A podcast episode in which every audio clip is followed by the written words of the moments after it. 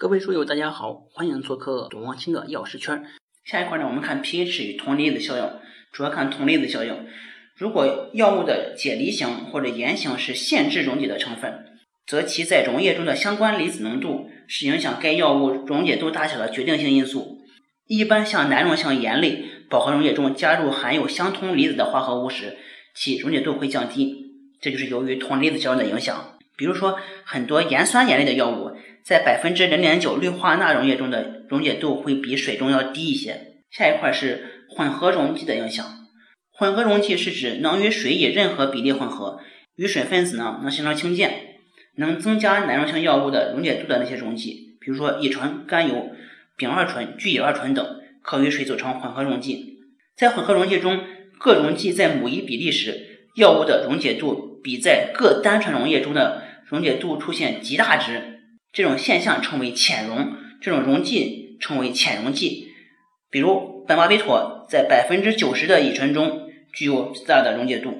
浅溶剂提高药物溶解度的原因呢，一般认为是两种溶剂间发生氢键递合，有利于药物的溶解。还有一个是浅溶剂呢，改变了原来溶剂的接链常数。一个好的浅溶剂的接链常数呢，一般在二十五到八十。所以在这里面，我们可以看出来，浅溶剂呢，它是一个混合溶剂。还有一个概念特别容易混合，就是助溶剂。下面我们看助溶剂的影响。助溶呢，是指难溶性药物与加入的第三种物质在溶剂中形成可溶性的络合物、复盐或者低合物等，以增加药物在溶剂中的溶解度。这种第三种物质称为助溶剂。最典型的就是碘和碘化钾。这是说碘本来在水中的溶解度很小。当它加入碘化钾之后呢，可明显增加碘在水中的溶解度，能配成含碘百分之五的水溶液。碘化钾呢就是助溶剂，增加碘溶解度的机制呢是碘化钾和碘分子之间形成一个络合物。常用的助溶剂可以分为两大类，一类是某些有机酸及其钠盐，比如苯甲酸钠、水杨酸钠、对氨基苯甲酸钠等；另一类呢是酰胺类化合物，比如乌拉坦尿素烟酰胺、乙酰胺等。还有一个呢是增溶剂，增溶剂呢大多数是一些表面活性剂，它的原理就是表面活性剂它可以在水中形成酵素，然后把这个难溶性药物呢可以包裹在酵素里面。影响增溶的因素呢有四个，第一个是增溶剂的种类，比如说分子量不同而影响增溶效果。对于强极性或者非极性药物，通吸物的碳链越长，非离子型增溶剂的 HLB 值越大，其增溶效果越好。对于极性低的药物，结果则相反。第二个是药物的性质，第三个是加入的顺序，第四个是增溶剂的用量。下一块我们看影响药物溶出速度的因素和增加溶出速度的方法。这里面有五个知识点。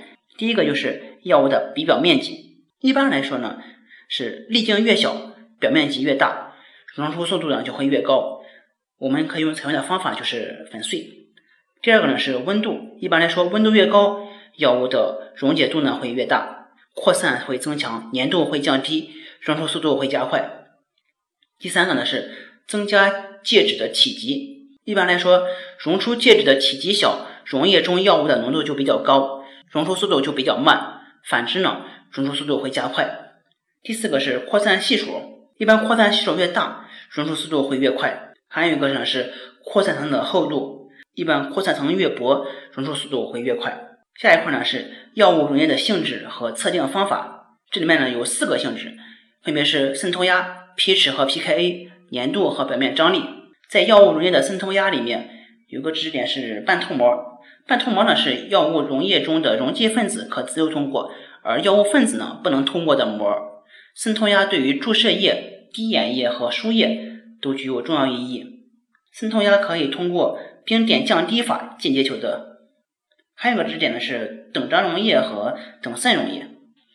等张溶液呢是指与红细胞的张力相等，所以等张是一个生物学概念。渗透压只是维持细胞正常状态的诸多因素之一，所以啊等渗和等张是不同的概念。还有一个呢是药物的 pH 和 pKa 的测定，在这个里面呢我们要注意的是注射液的 pH 呢一般应在四到九，滴眼液的 pH 呢一般应该在六到八。葡萄糖注射液的 pH 呢是三点二到五点五，在药物溶液的表面张力里面呢，一般来说表面张力过大，它不利于药物的吸收，因此对于黏膜给药的药物溶液需要测定表面张力。